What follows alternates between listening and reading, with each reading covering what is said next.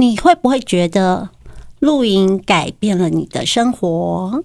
嗯，对，录音改变了我们的生活。I love I love I love I love I love you like la la la la la la la I love you like la la la la la la la la。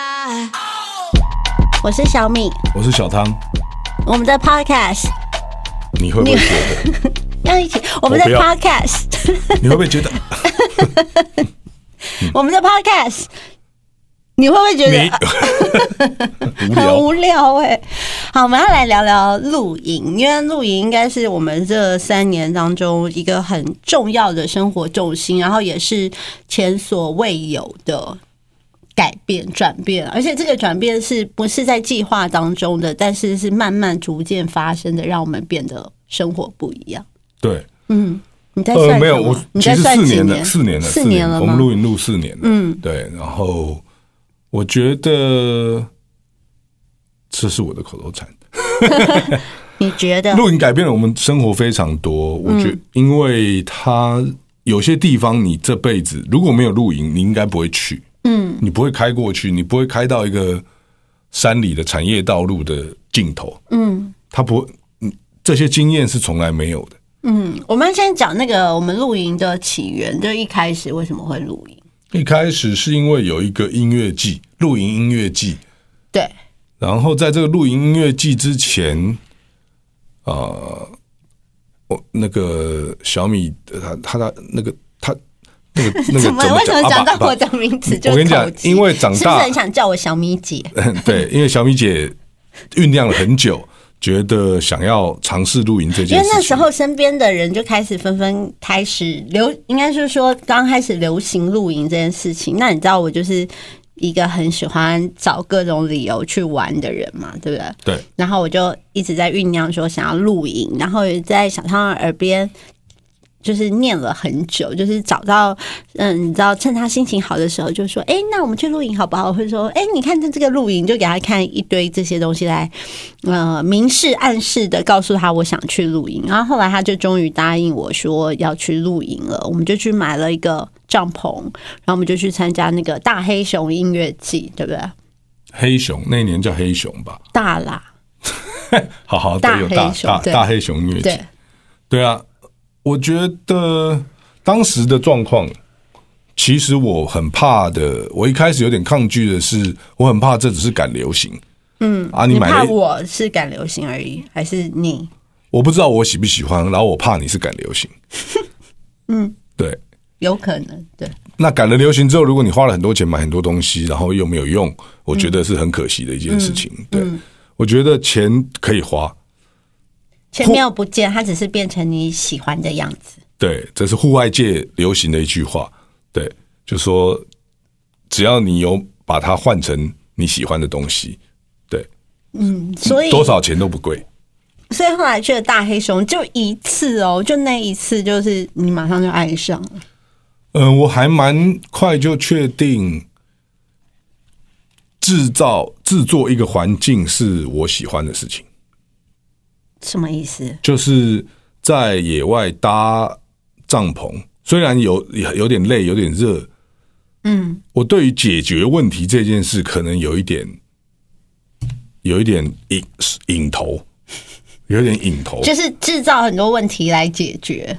没有，也没有，我不喜欢制造问题。我觉得解决问题让自己很舒服这件事情，嗯，它很像，因为嗯，它很像你坐在沙发上有姿势不舒服，那你就会想办法调一个舒服的姿势，然后调到舒服的姿势，就会觉得很爽。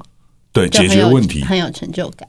因为我是不知道当初那个 心心路历程，因为就是他一直很抗拒嘛。后来我们去露营，录了一次以后，你就决定说，哎、我们以后要去露营，然后甚至还去订了一台露营车，对不对？对，因为我发现露营可以很舒服。嗯，就是在大自然当中，对，嗯。那这个就回溯到，其实我在最近的压力之前，在前一间公司有一阵子压力也很大。那时候我是靠学冲浪来改变我我看待世界的方法，嗯，因为为什么？我觉得追逐金钱是一种体现自我的方式，但是我觉得有可能，我觉得我这一行 不太适合追逐金钱。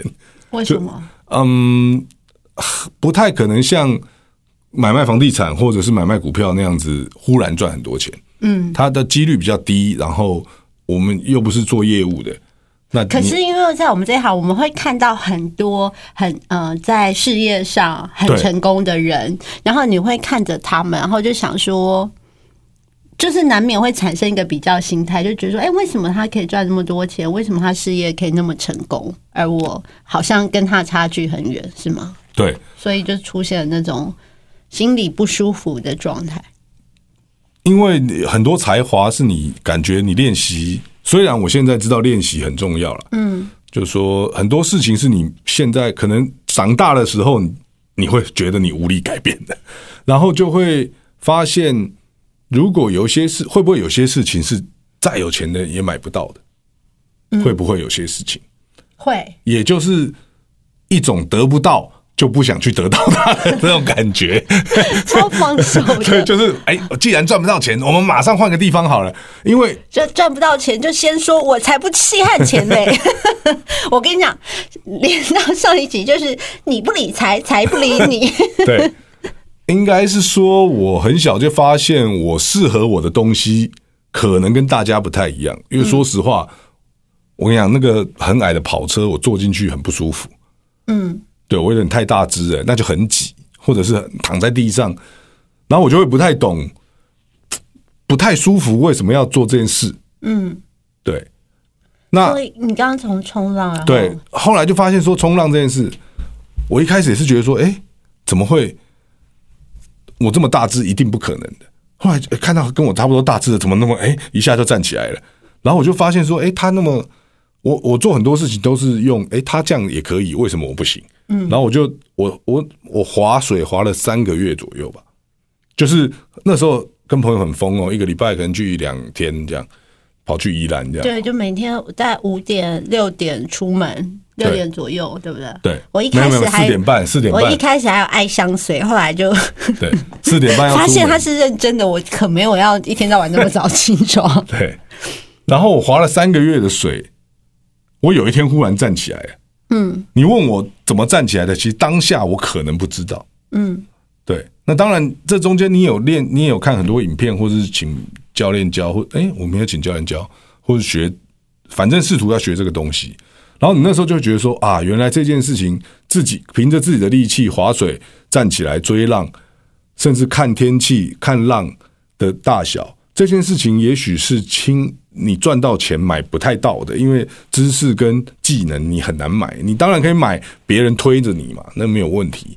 或是买那种现在是不是下面有螺旋桨的那个可以打水马对对对达的？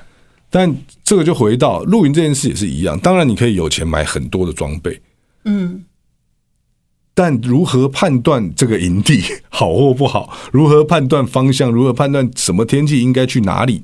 我觉得这件事情是有趣的。嗯而且它是必须经过很多的经验累积，就是你必须真的吃了很多次的苦，就是你愿意去尝试这些过程当中，你才可以得到深刻的教训，对，对不对？因为长大了以后，我觉得总要有一个兴趣跟嗜好是你可以钻研，但是你不会觉得疲惫的。嗯，我喜欢制作，但是它变成一个工作的时候，你的压力很大。你我我还是喜欢想东西，我还是喜欢想题目，想到一个好的题目，还是会觉得自己很得意、很开心。如果对收视或者是点击数字证明自己想的很好，我还是觉得很开心。嗯，但那个东西对我来讲已经是太多的刺激了，所以很希望寻找一个嗜好，是你可以钻研它，而对你又不会造成太大的经济负担。嗯比如说我改车或者什么，万一改这个东西就啊就就负担很大。嗯，露营我觉得是一个很好的状态，是它其实第一个它健康，健康，嗯，很奥妙的是，去露营的第二天早上，大便都很顺，是每天吧？很怪。对，就是我觉得那个是氧气的量还是什么的，对，这是我们发现的事情，就是比如说小汤不是就是肠胃会不好，或者是在城市里面就很容易胃食道逆流啊。可到山上，它的肠胃的反应就很好，而且就是露营，我觉得最珍贵的 moment 就是。早上起来的那个，因为你在大自然里面久，你会发现大自然有一个韵律，就是比如说每天早，如果是好天气的话，其实你七八点起来，那个天色是最漂亮的，就是艳阳高照，然后万里无云。然后可能到了中午左右，天上会开始云就会堆起来，然后可能到下午那些云就会变成，有的时候会变成雨，对不对？就会有午后雷阵雨之类，然后再到晚上，就是它会有一个自己的韵律在。但最爽的就是每天早上起来，然后你。因为我们都是睡在露营车上嘛，但是我们还是有另外搭一个天幕的帐篷。然后你在露营车出来，然后你呼吸到第一口那个非常非常新鲜、带着青草香的空气，真的啊，长大了才闻得到的味道。没有我小时候就闻过青草香，对，那可是小时候不会为了这个去追求这样子的生活。那是草加露水。对，台湾的山跟日本的山跟韩国的，就是各地的山味道其实都不一样。嗯，台湾的的嗯，台湾的山，因为台湾很湿，所以台湾的山闻起来有湿，有一种湿的味道。那个有一个名学名，我记得我查过，它就是因为土壤跟草是湿的，所以它有一种菌类会分会散出一种味道。嗯，对。露营最重要的时刻是清晨、傍晚跟深夜。这些你平常根本不可能在山里面坐着，不可能坐在草地上的那些时刻，嗯，那其实会让你感受到自己的渺小，所以那些令你紧张的事情，也许变得没有那么重要。你说城市上面、城市里面的事情，就比如说工作啊，或者是你遇到的困难之类的，对。就是它是两个世，它是两个世界。平行平行宇宙。对，它是两个世界，因为山上的世界很自然，没有山上世界，就是真的回到了人最基本的需求，就是你要保暖，你要睡好，你要吃好，你要你要正常上厕所，就是就这几个事情，而且你一整天的时间就是顾好这些事情。你如何打造出一个很舒服？舒服的家，比如说像男生就会去搭天幕啊，或者是搭帐篷，然后怎么样睡得舒服，然后接下来就是如何喂饱自己，所以你的三餐你要怎么吃，然后如何调配到营养均衡，又可以吃的很舒服，但是也可以很方便完成。之后呢，你要怎么穿？就是在四季的天气，不论是下雨、刮风，或者是像之前那个霸王级寒流，我们也在山上，就霸王级寒流，或者是很炎热的天气，你要怎么穿可以让自己最舒服？还有最重要就是小汤说的，就是你的排泄，就身体就是有进有出嘛，它就会很自然的回到一个好像原始人生活，因为食衣住行娱乐就是原始人生活，他会最重要就要顾到这些最基本的事情，你把它完成就很开心，然后就觉得说生活也可以这这样子简单，对不对？我觉得我们很幸运，就是这一个嗜好解决了我们两个的需求。比如说你喜欢去户外，或者是你喜欢出去玩，我喜欢解决问题，嗯，跟在户外，就是除了嗯，当然这些东西每个人喜欢的点可能不一样，嗯，但我觉得解决问题的意思就是说，哎，什么天气你要带什么东西，这个东西在野外的时候可不可以帮到你生存？生存，嗯，当然没有真正的野营那么生存，对，那你就会修正它，你就会修改它，然后就会满足我解决问题的一个想望，嗯，对，但有打到一个我我还有一个你没有讲，我们共同的兴趣就是买东西，就是从一开始露营到现在。当然，我们都会跟那些露营初学者讲说，其实一开始真的不用买很多东西，你只要帐篷，你有地方睡觉，你有保暖的床或睡袋，然后你有自己的餐具就够了，其他的就可以交给别人。但是慢慢你一步一步一步一步，就是你到现在，我们都还有东西可以买。哎，你记不记得我们刚开始露营的时候，有一次开始发现说要整个装备翻新的时候，我们就真的是专程飞了一趟日本。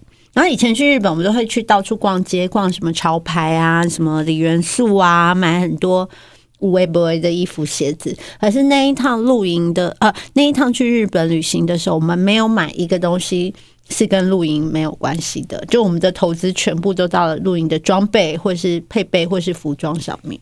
我觉得露营买东西这件事，它符合了我一个很重要的要素，就是这个东西有用。嗯，那这些东西有用，它是可能大部分都是为了生存。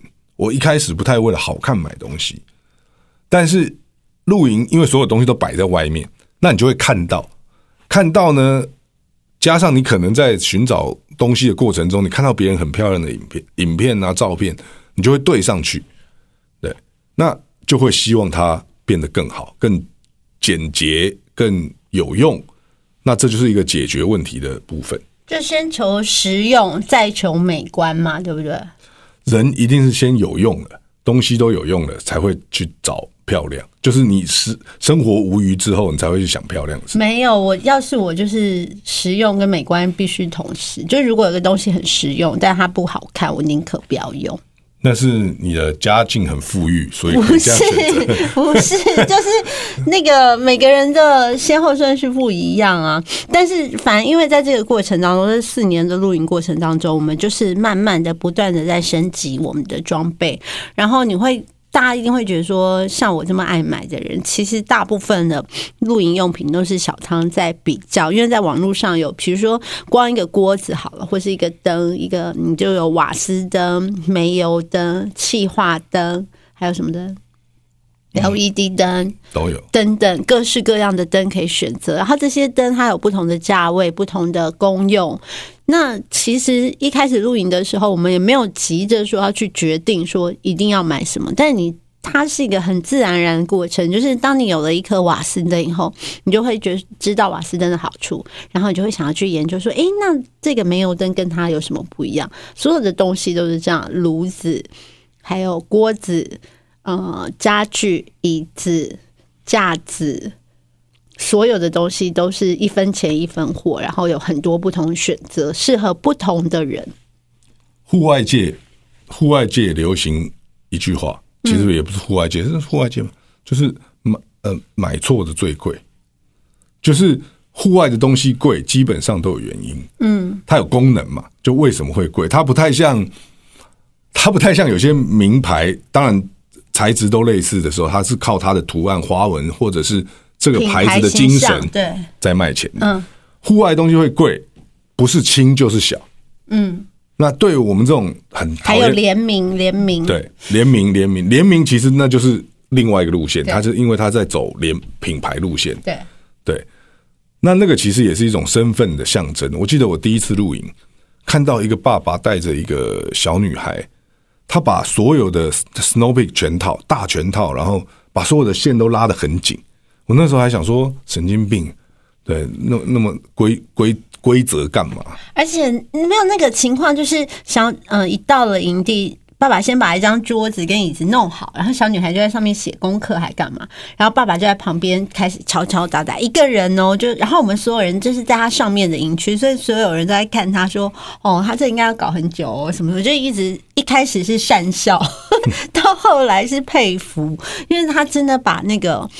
你知道，在露营界啊，帐篷要拉的很撑、很绷，是一个实力的展现，是吗？因为一开始拉帐篷就会拉的蔫蔫，就是皱皱的、软软的，就看起来就是很不专业。嗯，对，就是因为露营的问题，就是你现在的偷懒会成为你出状况时候最大的痛苦。你一开始没有把线拉直，你下雨的时候水就会倒下来，你懂我意思吧？那那水就倒下来，你就会全身湿透，你还是要去拉。你多花十分钟把这个线拉直，可以避免那个如果下雨的时候把你帐篷整个打打凹了，可能要花一个小时才可以补救回来，是这个概念，对不对？对，嗯，就是那所以一开始大家也都打烂烂的，谁吃饱太闲，那天天拉很紧。但你吃过拉没有拉紧的亏了，你吃过这些亏了所，以他们拉紧不只是为了好看，是为了实用。是为了实用，实用、东西都要拉紧。你风来了，露营怕的不是雨是风，大家都误会了。对，下雨的露营不可怕，下雨的露营很舒服，因为那个睡觉很睡午觉，夏夏天的下午下雨凉凉的，然后睡午觉是露营最舒服的时候。对，我们每次在说，其实露营就是适应各种天候状况、各种不同气候，然后就是常常会有朋友说啊下雨了，或是很多营区的老板就会接到一些呃定位，然后可是可能气象预报说这个礼拜要下雨，它的定位就会被取消，就很多人就会不来了。但是我们两个却还蛮喜欢下雨的露营，对不对？对，因为所以这就是露营要研究。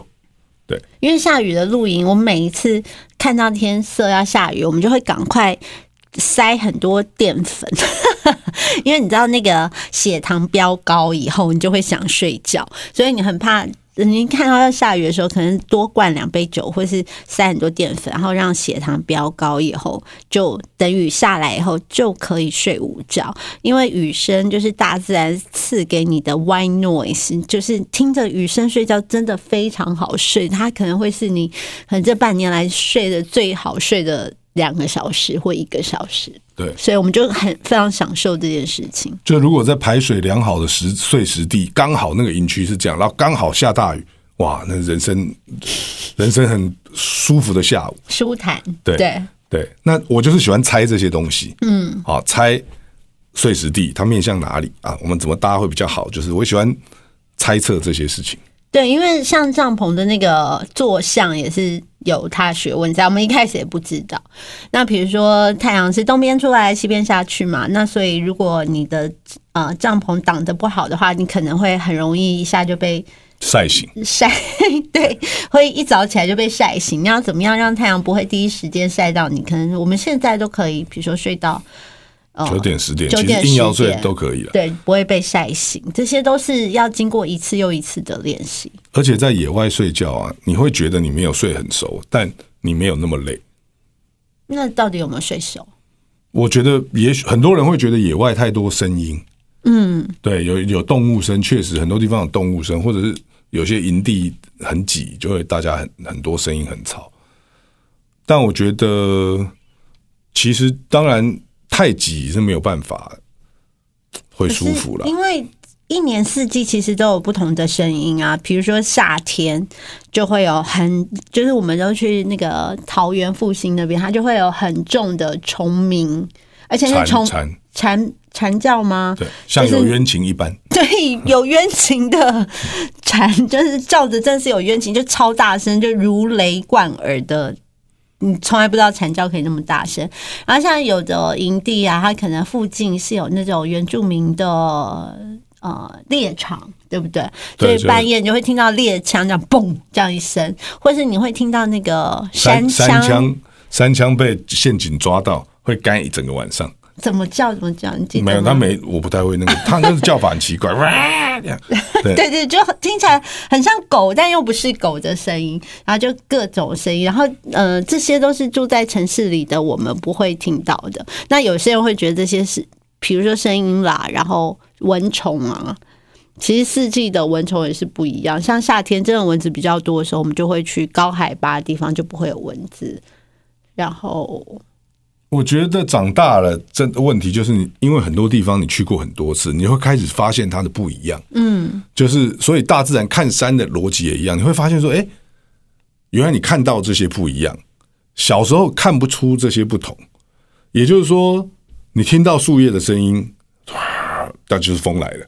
嗯对，而且会从很远的地方哦，先从隔壁的山头然后你就会想说，哎、要起风，就真的很像自己会觉得自己很像卧虎藏龙，很像古人一样，就是真的是呃耳听耳耳听四面，眼观八方。对耳听四面，眼观八方的感觉，对，嗯，还是耳听八方，眼观我不知道耳。听四面，眼观八方，对对，对，所以我觉得露营的趣味在这边。那那个趣味，当然每一个人不一样，但我觉得认真的体会那个呃闻闻他们那边闻闻山上的味道，或是看看山上的颜色，嗯，是很能让我们这样子长大的人觉得轻松的，因为你就是自然的一份子。其实一切啊，怎么变成讲道理？一切都会过去。你是属于这天地万物当中的一份子。我觉得长那天我才忽然想到一个事，我不知道未来会不会提或什么。就是我觉得长大是一种放下的过程，你要学习，你必须学习放下。嗯，你必须学习放下。它很像露营，我就说露营是一个从有从无到有，然后再从有到无的过程。嗯，你每次到这个地方，你要把所有的东西拿下来，然后做一个你可以舒服的地方。然后过了两天之后，这两这两天你很舒服。过了两天之后，你要把所有东西都收起来。嗯，它又变成一个从有到无的过程。我觉得也许人生是这样子的。人生就是从无到有，就是你生下来什么都没有，然后然后你开始学习东西、记忆，然后体验很多事情。你拥有，你可能在某一个时刻，也许就是我们现在这个时刻长大的时刻，觉得什么都有了，嗯但你准备开始要失去了，嗯你准备要开始失去这些事情了。然后健康、年龄、外貌、身边的人，甚至你的长辈，然后到最后靠腰，你又没有了。我跟你讲，你这段话很像那个什么一件衣服的那个那个网路，就是一条吗？诶对对，一条吗？是一条吗？我不知道，就是衬衫啦，或是一件衣服啦。你懂你懂我意思？对，没有，真的啊、真的啊、真的啊、我商战就是他就会帮你下字说，人生和露营一样，都是从无到有，又从有到无的过程。你怎么可以想得出来这种话啊、这有很严重吗？我觉得蛮厉害的。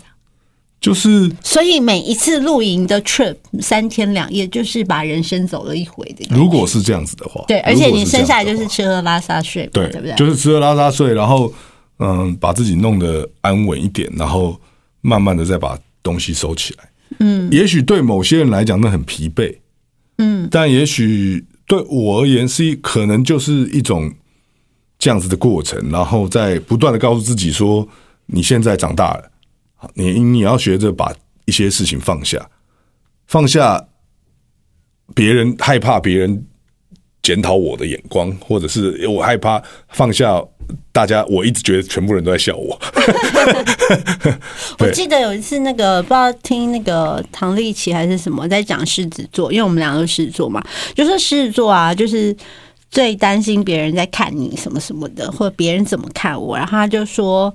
你放心，没有人在看你，都是自己觉得别人在看。其实后来我就常常把这句话放在心里，就是提醒自己说没关系，没关系。就有些事情可能对我们来讲，我们觉得很大，然后就觉得说啊，一定全世界的人都会觉得很干，呃，你这样在笑你或什么，但其实没有，就全世界只有你自己这样想。那当你自己不要这样想的时候，你就不会有面对这件事情。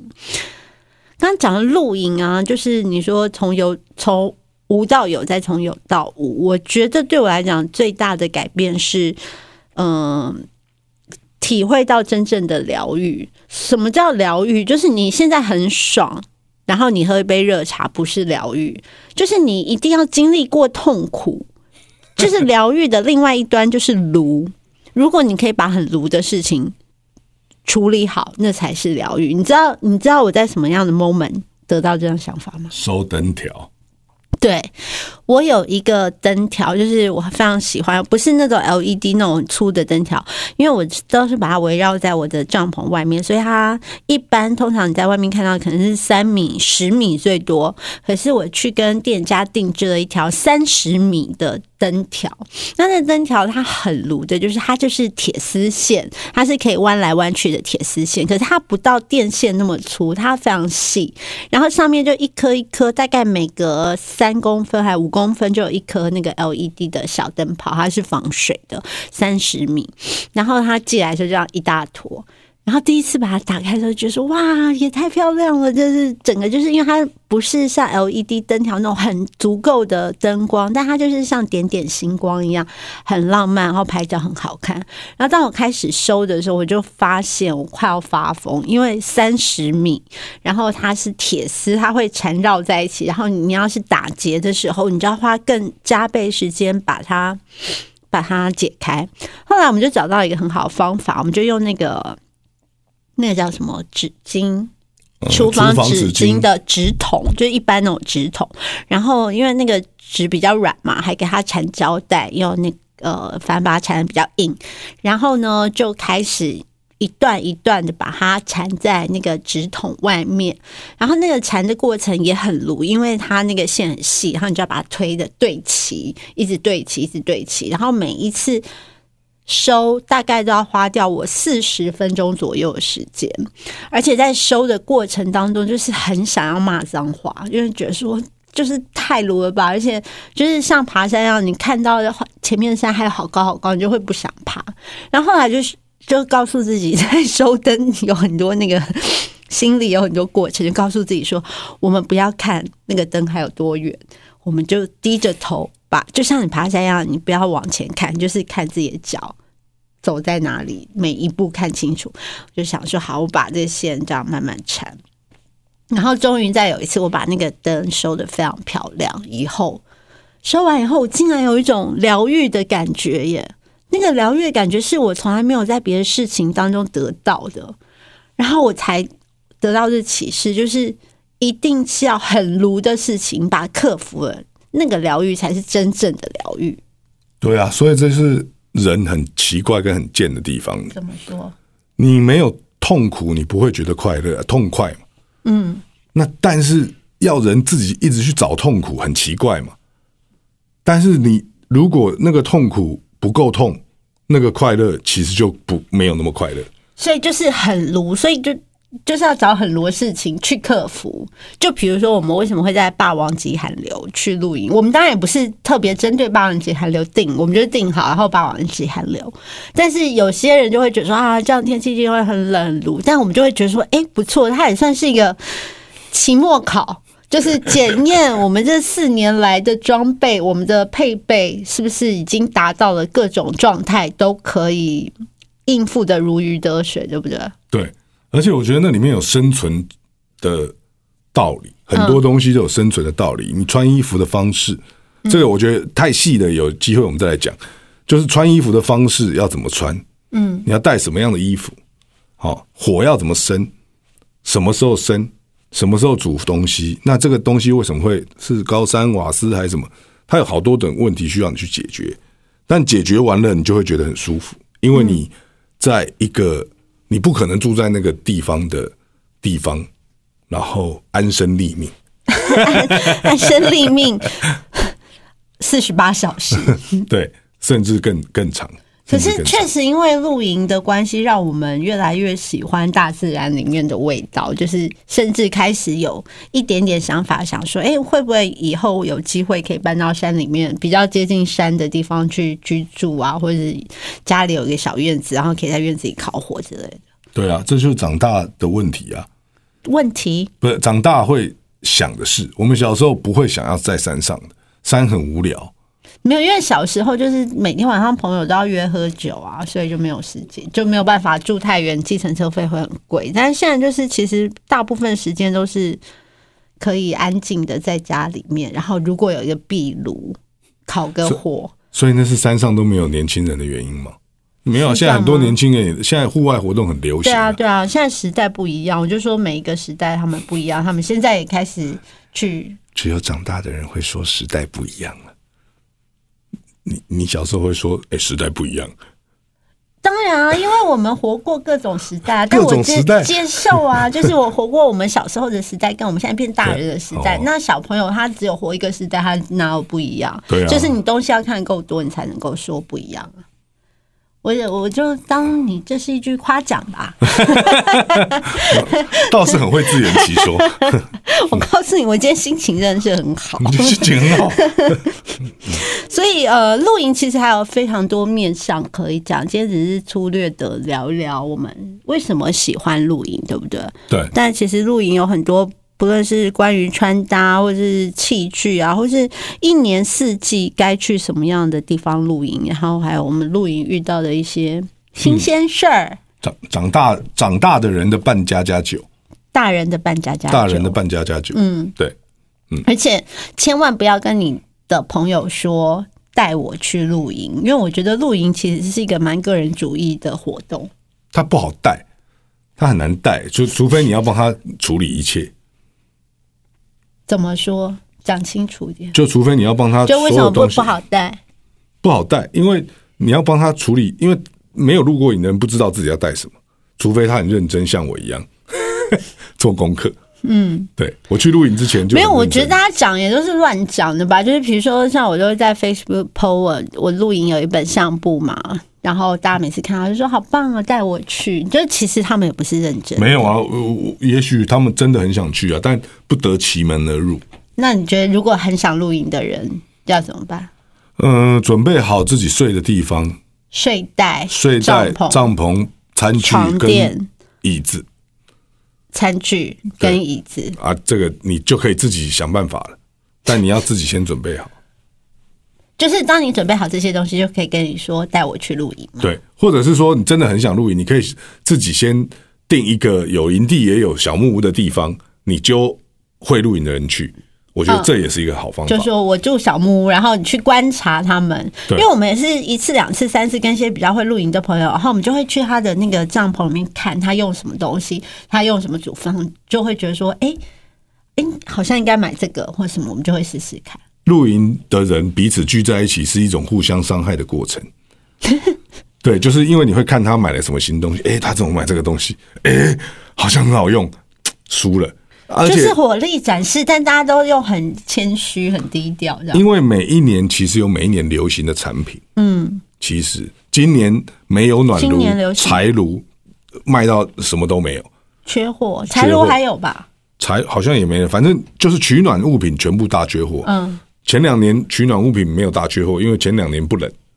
对今年很冷。对，嗯对，对，这就是我觉得我很希望出现新的东西可以参考，可以买吧？也没有参考参考，因为每不是很适合啊，每个东西不一定每个人因为露营其实露的还有一种是风格，就是有小孩的家庭，一家四口、一家三口，跟我们这样子的露营就是会不太一样。就是你在使用所有的器具，包括你的桌椅的高低，都会有不同的选择，对不对？对，而且我跟你讲，这又可以回推，从产品面回推，他为什么会做这样的东西？你你理解我？我喜欢猜别人为什么这样做嘛。嗯，我以前看不懂双口炉，对，对，这个是我跟你讲，这个刀学问很多了，这个要讲有点太细耶。为什么？双口炉是有家庭的对我知人在用的，因为它一要要同时煮，要煮汤，要煮煮菜。嗯，我以前觉得说呃带那么多炉子干嘛？而且有家庭的人需要另外一张高的桌子来摆双口炉，因为这样小朋友才不会危险。嗯，对，下一次我们就可以来聊一下那个露营的一些器具，对不对？我们今天讲的只是一些概论吧，就为什么会喜欢露营。然后，如果你真的很想要你的朋友带你去露营，请你准备好你的个人寝具跟餐具，然后这样你就可以来跟小唐说，带我去露营，可以吗？帐篷、哦，椅子、寝具、餐具，帐篷、椅子、寝具、餐具，对，然后来跟你说带我去露营，这样可以吗？要看时间打不打得上。好烂的敷衍哦。嗯，好，我们下次再见。拜。